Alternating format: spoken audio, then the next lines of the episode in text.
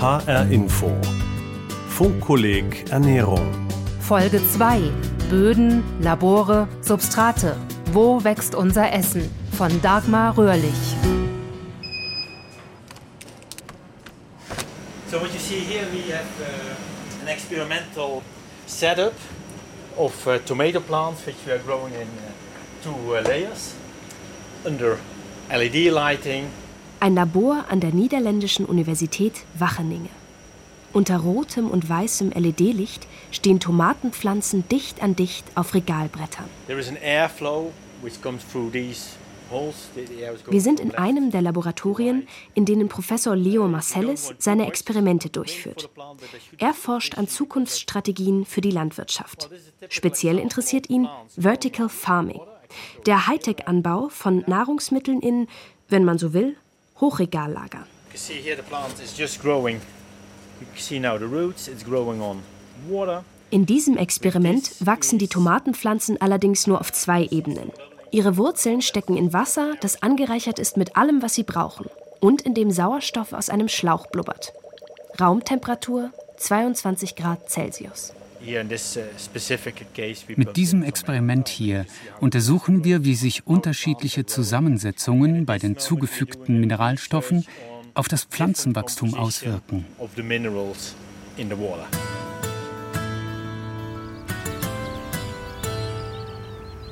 Ein Versuchsacker der Universität Bonn. Die Sonne brennt, es ist heiß. Im Frühjahr sind hier zwei Arten Klee eingesät worden. Sie werden auch später noch einmal eine Rolle spielen. Der Gelbklee ist etwas trockenheitstoleranter. Der Schwedenklee braucht ein bisschen mehr Wasser. Der Schwedenklee ist dafür aber auch etwas stärker überflutungstolerant oder stauwassertolerant. Professor Thomas Döring von der Universität Bonn ist Agrarökologe. Auf dem Acker hinter seinem Institut wird erprobt, wie sich in Zeiten des Klimawandels mit seinen oft extremen Wetterbedingungen die Bodenfruchtbarkeit und damit die Ernten steigern lassen. Mit ökologischen Mitteln. Was bringt das und was sind die längerfristigen Effekte über den Boden zum Beispiel dann in der nächsten nachfolgenden Kultur? Schon heute stuft die FAO, Food and Agriculture Organization of the United Nations, die Ernährungs- und Landwirtschaftsorganisation der Vereinten Nationen, die Böden auf rund einem Drittel der gesamten landwirtschaftlich genutzten Fläche als mittel bis stark geschädigt ein. Doch von diesen Böden hängt die Ernährung der Menschheit ab. Und Die Weltbevölkerung wächst und mit ihr der Druck auf die Böden. Vor 9500 Jahren, Weltbevölkerung 10 Millionen, vor 3500 Jahren, 80 Millionen, vor 2000 Jahren, 300 Millionen. 1800, Weltbevölkerung eine Milliarde, 1927, 2 Milliarden, 1960, 3 Milliarden, 1999, 6 Milliarden, 2011, 7 Milliarden, 2019. 7,6 Milliarden Menschen. Wir werden auf der einen Seite einen erhöhten Systemdruck bekommen. Das heißt, wir werden immer mehr von unseren Agrarlandschaften haben wollen. Das bezieht sich sowohl auf die direkten Ökosystemdienstleistungen wie zum Beispiel Nahrungsmittel, die natürlich gesund, preiswert und jederzeit verfügbar sein sollen. Auf der anderen Seite aber auch an die indirekten Dienstleistungen wie sauberes Wasser, Schätzungen für 2050, 9,6 Milliarden Menschen. Schätzungen für 2100. 10,9 Milliarden Menschen. Die nächste große Herausforderung ist natürlich, dass die Ansprüche der Menschheit immer stärker wachsen. Das heißt, die Kluft zwischen dem, was möglich ist und zwischen dem, was gefordert wird von Landschaften, von unseren Ressourcen, wird immer größer werden. Prognostiziert Professor Andreas Birkert. An der Universität Kassel erforscht er Agrarökosysteme der Tropen und Subtropen. Er sagt, die Aufgabe, die Welternährung zu sichern, stellt sich nicht in einer fernen Zukunft, sondern unmittelbar. Woher wird unsere Nahrung künftig kommen? Aus einer Kunstwelt? Aus der industriellen Intensivlandwirtschaft? Oder klassisch vom Feld, ökologisch erzeugt?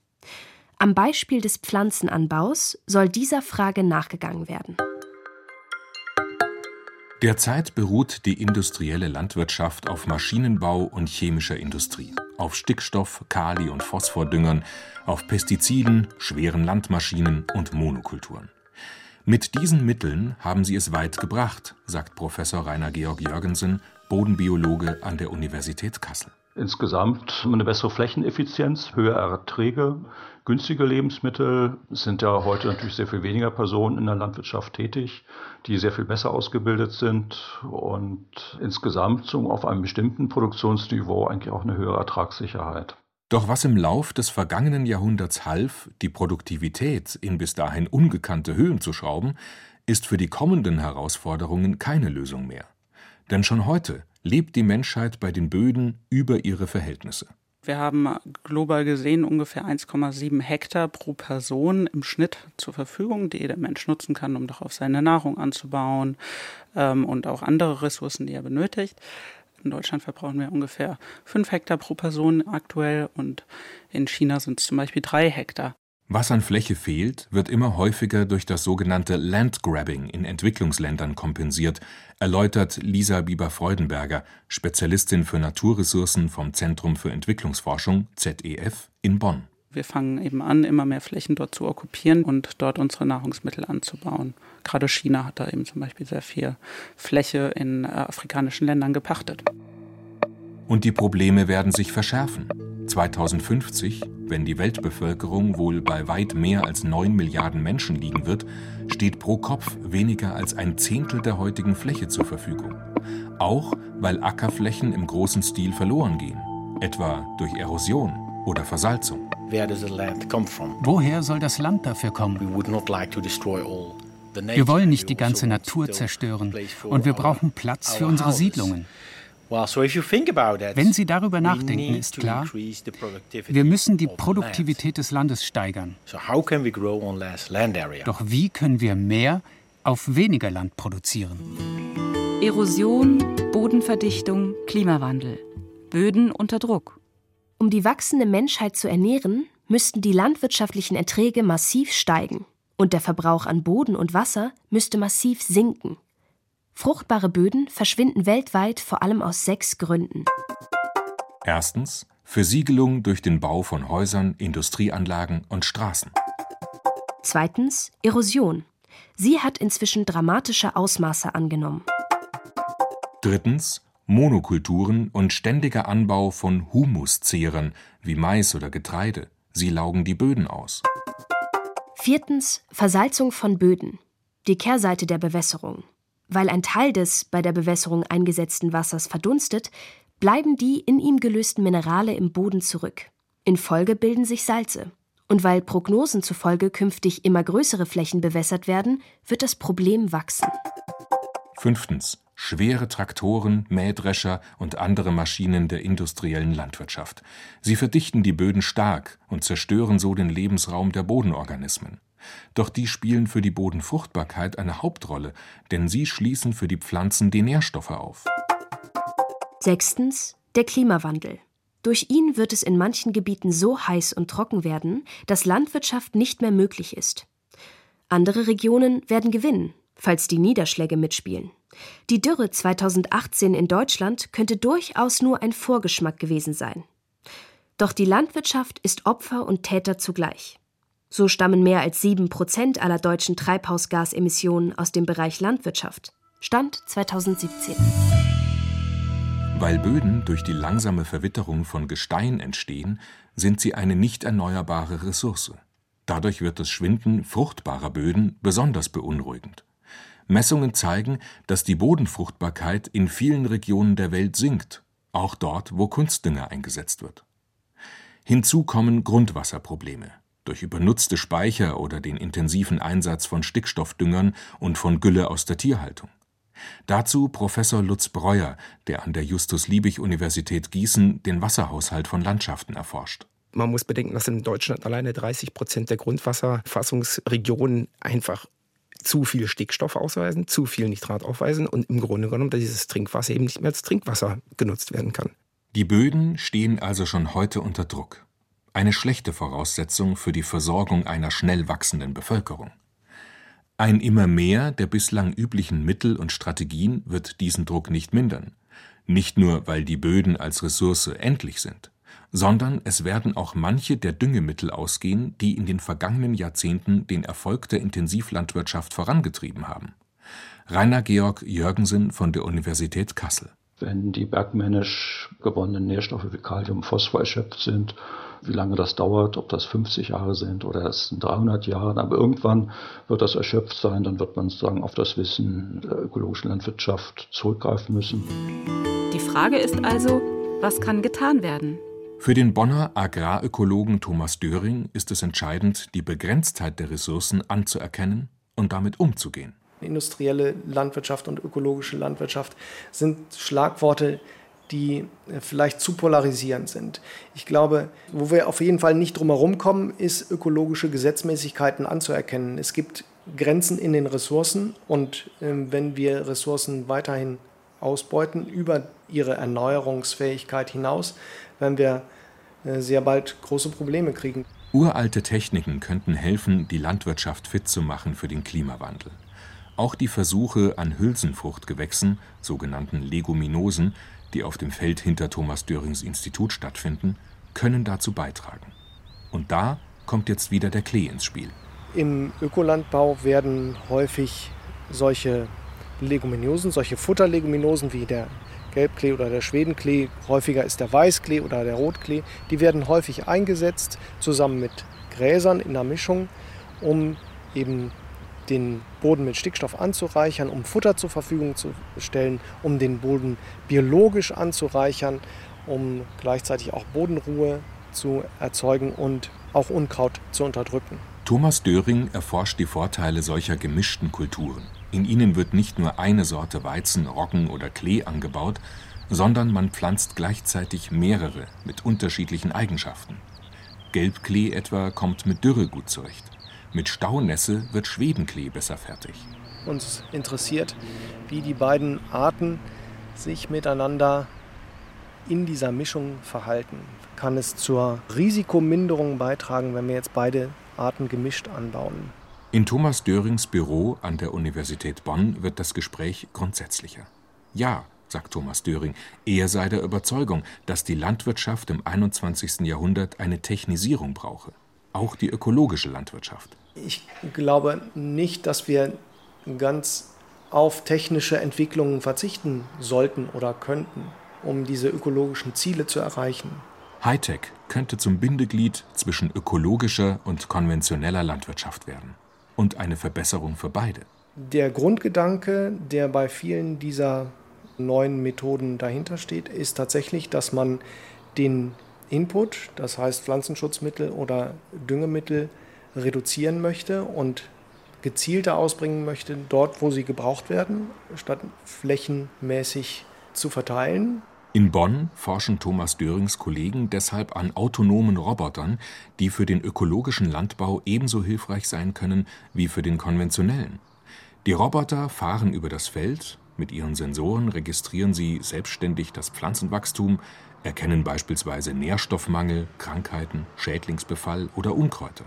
Das heißt, man hat einen selektiven Pflanzenschutz, man hat eine selektive Unkrautkontrolle, eine selektive Düngung dort, wo es wirklich gebraucht wird. Was bereits gut funktioniere, sei die kameragestützte Unkrautregulierung. Der Roboter erkenne die Kulturpflanzen per Kamera und Mustererkennung und hacke die Unkräuter dazwischen aus. Im Prinzip wäre es gut, dann auch solche Unkrautpflanzen zu erkennen, die letztlich gar keinen Schaden machen und die dann auch tatsächlich stehen zu lassen, weil sie einen ökologischen Nutzen ja auch haben können, zum Beispiel als Ressource für Insekten. Drohnen, selbstfahrende Traktoren und autonome Roboter könnten auf Feldern bald selbstverständlich sein. Präzisionsackerbau ist das Schlagwort. Ein Trend, der auch in den Niederlanden verfolgt wird. Dort hatte die Regierung im Jahr 2000 die Devise ausgegeben, mit der Hälfte der Ressourcen doppelt so viele Lebensmittel zu erzeugen. Eine Erfolgsgeschichte. In den Gewächshäusern ist der Pestizideinsatz um 90 Prozent gesunken und das klassische Gewächshaus bekommt Konkurrenz durch eine Hightech-Version des 21. Jahrhunderts. Vertical Farming, die vertikalen Gewächshäuser, an denen Leo Marcellis in Wacheninge forscht. Als Kind lernte ich in der Schule, dass die Niederlande das Land mit der höchsten Bevölkerungsdichte sind. Heute haben viele Städte mehr Einwohner als die gesamten Niederlande. Seit 2008 leben weltweit erstmals mehr Menschen in Städten als auf dem Land. Eine Entwicklung, die sich fortsetzen wird.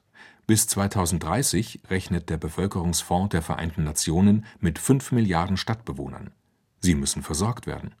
Bei Frischprodukten auf möglichst kurzen Transportwegen. Die Vertical Farms sind eine Spielart einer Hightech-Landwirtschaft, die die Lösungen sozusagen in Kunstwelten sucht. Wir lassen in einem Gebäude Pflanzen in vielen Lagen übereinander wachsen. Wir kontrollieren für jede Lage Licht, Temperatur, die Luftfeuchtigkeit oder auch die CO2-Konzentration. Wenn in einer vertikalen Farm 20 Lagen übereinander angebaut werden, ist der Ertrag pro Fläche um das 20-fache höher als im Freiland, bei sehr viel weniger Ressourcen und Landverbrauch. Die Pflanzen wachsen unter künstlichem Licht, dessen Spektrum an ihre Bedürfnisse in der jeweiligen Wachstumsphase angepasst wird. Sie erhalten eine genau einkalkulierte Nachtruhe und sie wachsen meist in Wasser, das mit allen Nährstoffen sowie nützlichen Mikroben und Pilzen angereichert ist. In der Blütezeit bekommen sie Insektenbesuch. That's also a way to control the quality. In den vertikalen Farmen kontrollieren wir die Qualität durch Veränderungen in den Anbaubedingungen. Wir können auf hohe Qualität setzen, guten Geschmack und gutes Aussehen. Wir können die Bedingungen so einstellen, dass die Pflanzen beispielsweise besonders viel Vitamin C bilden. Das System ist außerdem in vielerlei Hinsicht sehr nachhaltig, etwa weil wir alles im Kreislauf führen. Es gelangt nichts ins Grundwasser und nichts in die Luft.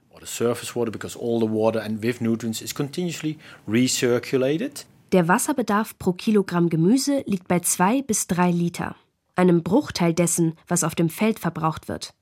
Auch auf Pestizide wird verzichtet. Unkraut gibt es nicht in dieser Hightech-Kultur. Und Schädlinge und Krankheiten werden durch ausgefeilte Hygienemaßnahmen und Luftfilter draußen gehalten. Doch da ist ein Problem. Uh, das System braucht viel Strom. Das ist ein großes Thema mit Blick auf Nachhaltigkeit und Kosten. Den größten Teil des Stroms verbrauchen die Lampen. Deshalb konzentrieren wir unsere Forschungen auf den effizienten Einsatz der LED. Denn das hilft uns sparen und ist gut für die Nachhaltigkeit. The cost for lamps, cost on electricity and with respect to sustainability. Der hohen Kosten wegen eignen sich die vertikalen Farmen nicht für Massenware wie Weizen oder Mais und auch nicht für den Einsatz in Entwicklungs- und Schwellenländern. Doch gerade auf sie kommt es auch künftig an, sagt Lutz Breuer von der Justus-Liebig-Universität Gießen. 70 bis 80 Prozent der Welternährung werden heute durch kleinbäuerliche Landwirtschaft in der, im globalen Süden produziert. Das heißt, der Landwirt oder die Landwirtin, die auf ihrem ein, zwei, vielleicht Hektar großen Flächen vor allen Dingen Subsistenzwirtschaft betreiben, also Landwirtschaft für den Eigenbedarf, um sich selber zu ernähren. Kleine Betriebe, die nur das auf den Markt bringen, was sie nicht selbst verbrauchen.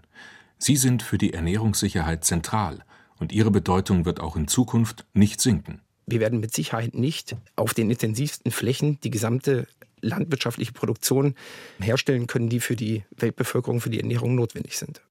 Es ist eben nicht dadurch getan, dass wir einfach nur intensiver und noch intensiver die Landwirtschaft betreiben und damit dann, ich sage jetzt mal so, die Weltbevölkerung retten, was den Ernährungsstatus angeht.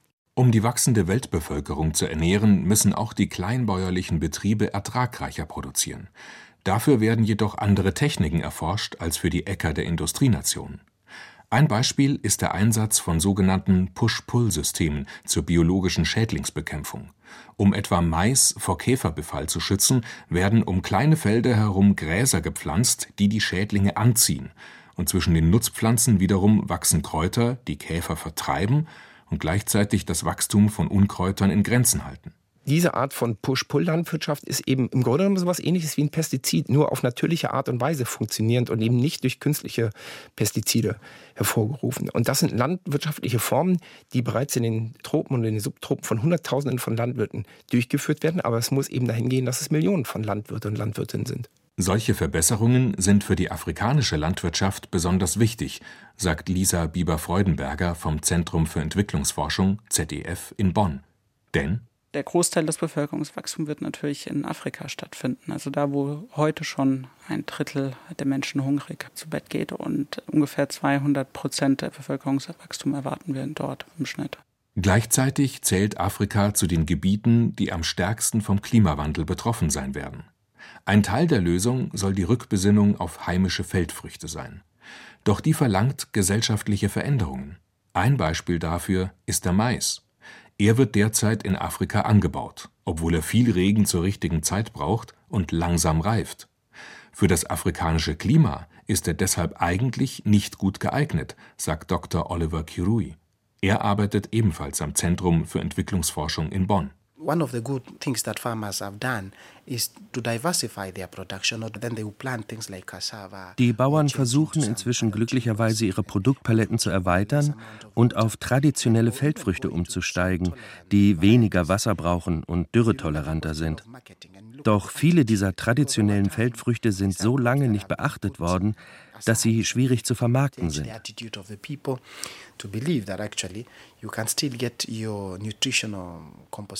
Die Verbraucher glauben, dass ihnen etwas fehlt, wenn sie sich mit Cassava, Süßkartoffeln, Sorghum oder Hirse und anderen traditionellen Lebensmitteln ernähren.